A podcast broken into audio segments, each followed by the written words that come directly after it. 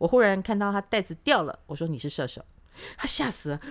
老师，你怎么知道我是射手？我说因为你袋子掉了。他说袋子掉就可以证明我是射手吗？我说不，你如果跌倒也算。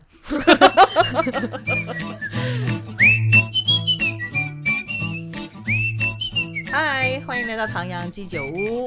呃，现场我们忽然发现一个非常有趣的人跟素材，他就在我的旁边，那就是我们的工作人员宁宁。耶，yeah, 大家好，宁宁几岁？我二十，我我有下我有下载一个 app，我看一下，很精准的跟大家说，我二八点九八零七七四九一二一岁。好的，所以你是射手座，没错啊。就是这种笑话烂梗的烂梗王，就是射手星座啦。嗯，所以你就是女小中啊，没有啦。首先呢，呃，我们说宁宁呢，她是我的工作人员，哈、啊，她一直很低调。然后后来我们才慢慢发现她不得了的一个背景啊。首先，你当然是被挖角到 First Story，对，我现在是在 First Story 负责内容的，负责内容的，没错。虽然我一直以为你是工程师，因为你一直在帮我们架线、架机器啊，嗯，相当娴熟。那娴熟，娴熟哈，因为你还蛮女生，还蛮懂机器，我觉得蛮厉害的哈。这、就是第一点。哦、那第二点呢？后来我才知道你是心理系毕业的，是，我是高一心理系毕业，高雄医学院，没错，心理系毕业，没错。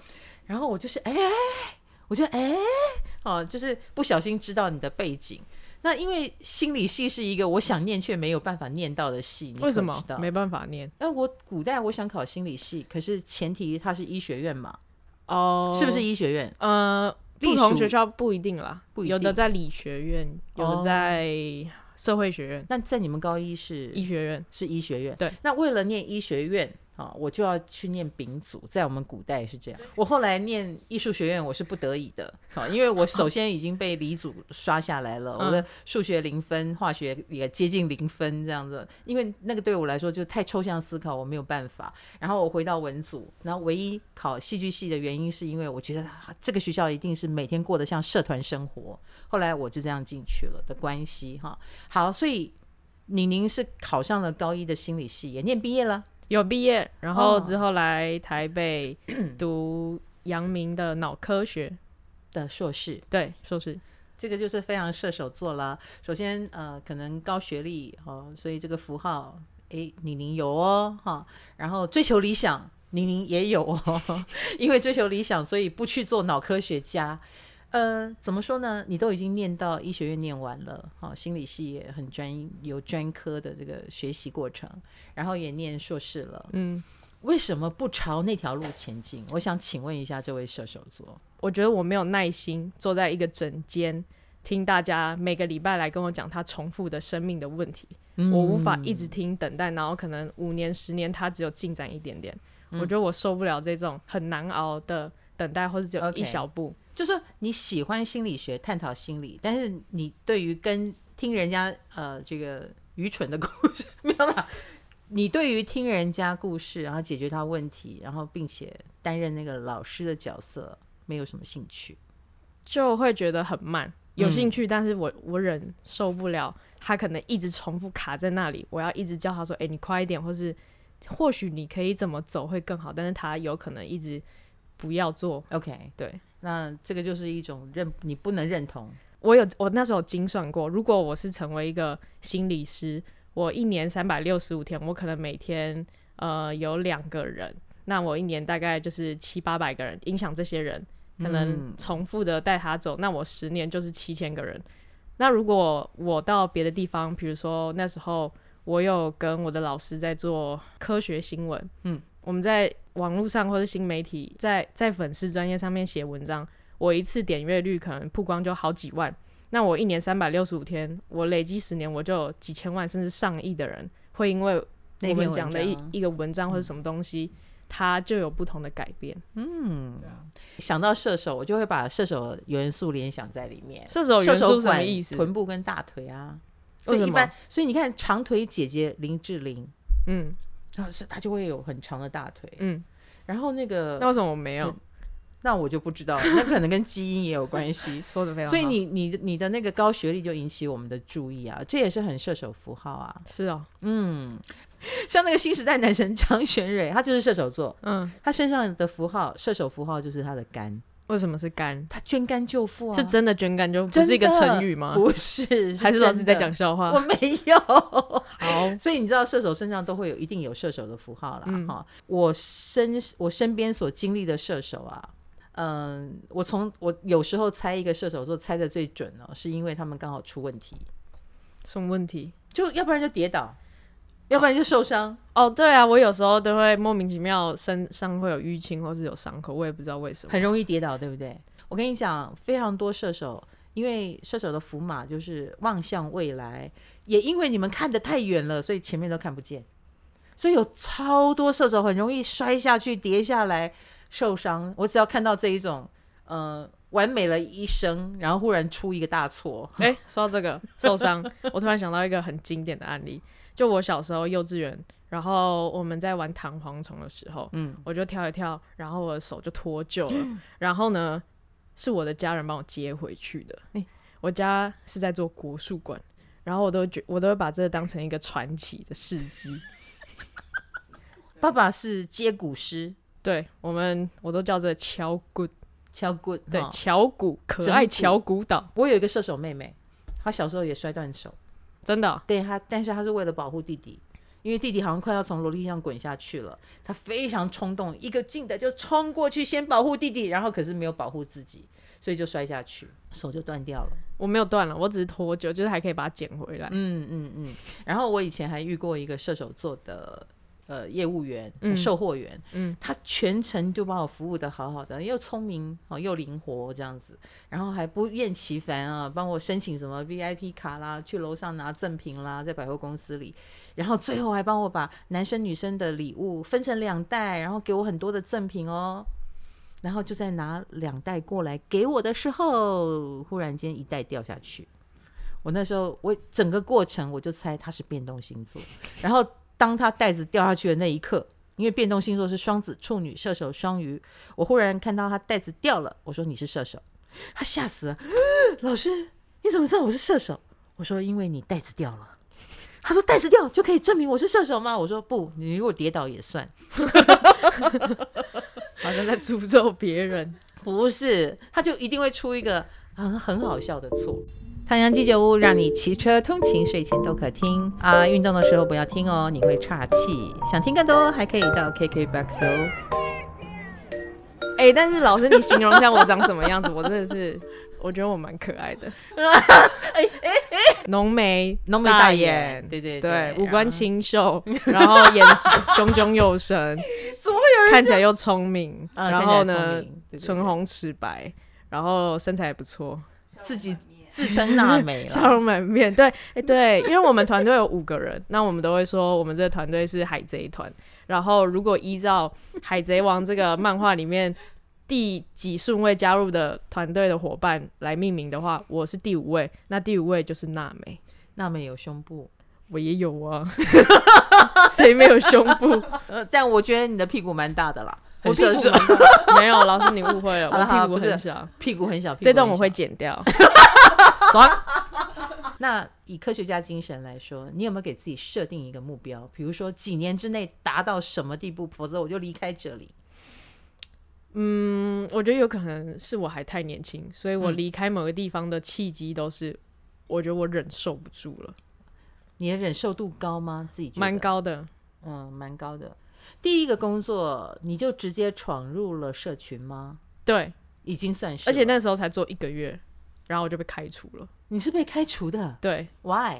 我很深刻，他那时候给我的回馈是，我一开始认为你是一个很厉害的礼物包。但是打开你之后，我觉得你就是一头烂烂的东西。哎呀，就是他觉得我应该，因为哦，因为我在研究所跟大学的时候，其实就有开始用一些社群的经验，然后去推广心理学。然后第一份工作，它其实也是算一个推广心理学的电商课程团队。嗯，然后他可能就觉得我之前的经验其实可以直接呃加加值在上面，变成火力。但是一进去可能。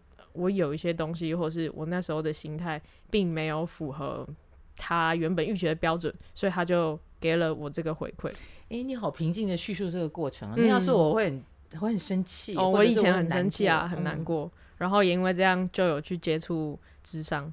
毕竟是第一份工作，那这个是很大的挫折哎、欸啊，超级挫折啊！我我到现在有时候还是会想到那时候的一些回馈，My God, 然后它就会变成一个提醒自己要放下的契机。好，那那那那这一份工作经历这么可怕，你能够马上接第二份工作？没有，我中间其实有回家休养，嗯、对吧、啊？我的家人就说你回来，我们照顾你。嗯。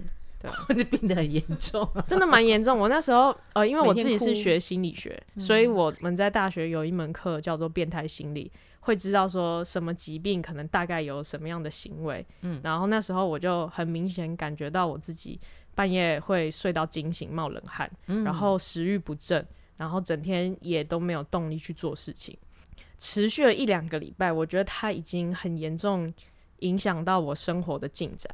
比如说我没有胃口吃东西，也不觉得饿，那睡觉也完全睡不好。我还要那时候还要去那间公司工作，嗯，然后久而久之，我觉得我自己快要被烧干了，嗯，然后我那时候就意识到说，好像有点不太对劲，因为我从来没有经历过这么的不知所措，嗯，然后我就去看医生，那那时候他就跟我说，嗯、呃，你可能有一些情绪上面的现象，所以你就是自己的第一个病人。算是诶、欸，我觉得可能我过去读的东西有给我一点方向，知道怎么自救。哎、欸，自己自己学心理，然后自己来分析自己。对啊，你觉得有没有有没有用？我觉得要看人，因为我知道我有个朋友，他也是学心理，他甚至是在医院工作，但他知道他自己。生病的时候，他其实是抗拒去看医生的。嗯，他会觉得说，我明明就是一个心理专业的人，我还得了心理疾病，哦、是他不知道怎么做，而且可能也知道看医生的流程是怎么。对啊，就会知道说我平常跟那些人建议要吃药或是做事情这件事情。那 如果我去看的话，别人这样跟我讲的话，我就说我知道你在玩什么把戏。对啊，对啊，这样怎么办？所以你当时的治疗自己，你你还是说你也也愿意相信别人去给别人？我一开始去看别人的时候，我就会很像脑袋有第三个声音去分析说，哦，他现在就是在同理我，或是他现在 是要用什么方式对待我？没错没错，对对对，就好像我去找人家算命一样。对，你现在跟我讲什么话，我都知道你在讲对木木星进八宫，对，你在讲什么太阳进五宫，对对对，就会有一种觉得说，哦，我都知道你在干什么啊。嗯，我我其实觉得宁宁的年纪啊。二十八点九八零岁哈，刚好就是所谓的二十九岁。对，没错，二十九岁是一个在占星学里面很敏感的年纪哦，怎么说？也是也是我们传统说逢九的年纪，嗯，对吧？哈，对。那为什么在占星学上有点意思呢？因为二十九岁就是土星回归到你原本土星的地方。好了，嗯、意思就是，嗯，原本的。觉得很难突破的地方，自我感觉不够良好的地方，很恐惧的地方，现在土星又回来压你了，所以很多人会在二十八、二十九这几年，嗯，会想要去寻求更有意义的事情，嗯，啊、那亦亦或是做一些呃更能够确定自己的事件，所以有的人会在这一年，呃，可能离开原来的职场和工作，他如果他经营很多年。或者，哎、欸，对，有准哎，有准哈。对啊，呃，我之前就蛮已经投入五年在做心理学的推广，那我这一年可能就先专心先停去做 podcast 的事情。OK，这个就是一个新的选择，嗯、所以很多人二十八九岁就是人生的转折点。嗯，然后像很多人都喜欢访问我，唐老师，你占星学。呃，学成这个样子，那你以前在干什么？嗯，其实我可以告诉大家，占星就是我二十九岁开始学的。是哦，所以你二八二九的时候也是经历了一个追寻找寻的过程。没错，那我那之前我也投入了另外一件事，嗯，就是我曾经是个配音员，但是我。彻彻底底的把那个部分放下来了，因为我找到我觉得更有价值、更有意义的事情，就是占星，嗯、然后也越来越有趣。那那个起始点就是二十九岁，所以每个人到了二十八九岁，他就会有一个新的开始。嗯。那那个新的开始，可能当然就更符合你心目中的意义跟价值。